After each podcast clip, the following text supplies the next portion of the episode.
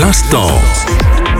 L'instant bande dessinée. Bonjour à tous, c'est Fabien, j'espère que vous allez bien. Aujourd'hui, on va vous parler de Chasseur d'Invader par Nicolas Keramidas aux éditions Casterman. Peut-être avez-vous déjà remarqué sur les murs de nos villes des petites mosaïques qui représentent des aliens pixelisés à la façon des anciens jeux vidéo. Et bien derrière ces anodines manifestations urbaines se cache tout un monde, non pas peuplé d'extraterrestres, mais de chasseurs d'Invader. C'est ce que nous invite à découvrir Nicolas Keramidas avec Chasseur d'Invader sa BD aux éditions Casterman. À la toute fin des années 70, le jeu Space Invaders attire un public grandissant. Ce sont les débuts des jeux sur console. Et depuis des années, un mystérieux fan, qui se cache sous le pseudonyme de Invader, appose des mosaïques d'aliens aux quatre coins du monde. Toute une communauté s'est formée autour de ces créations. Des chasseurs qui utilisent une application leur permettant de flasher leurs trouvailles et d'ainsi recenser tous les spots où se trouvent des Invaders. Au fil du temps, beaucoup ont disparu ou ont été détruits, mais la communauté compte en son sein des réactivateurs qui restaurent les mosaïques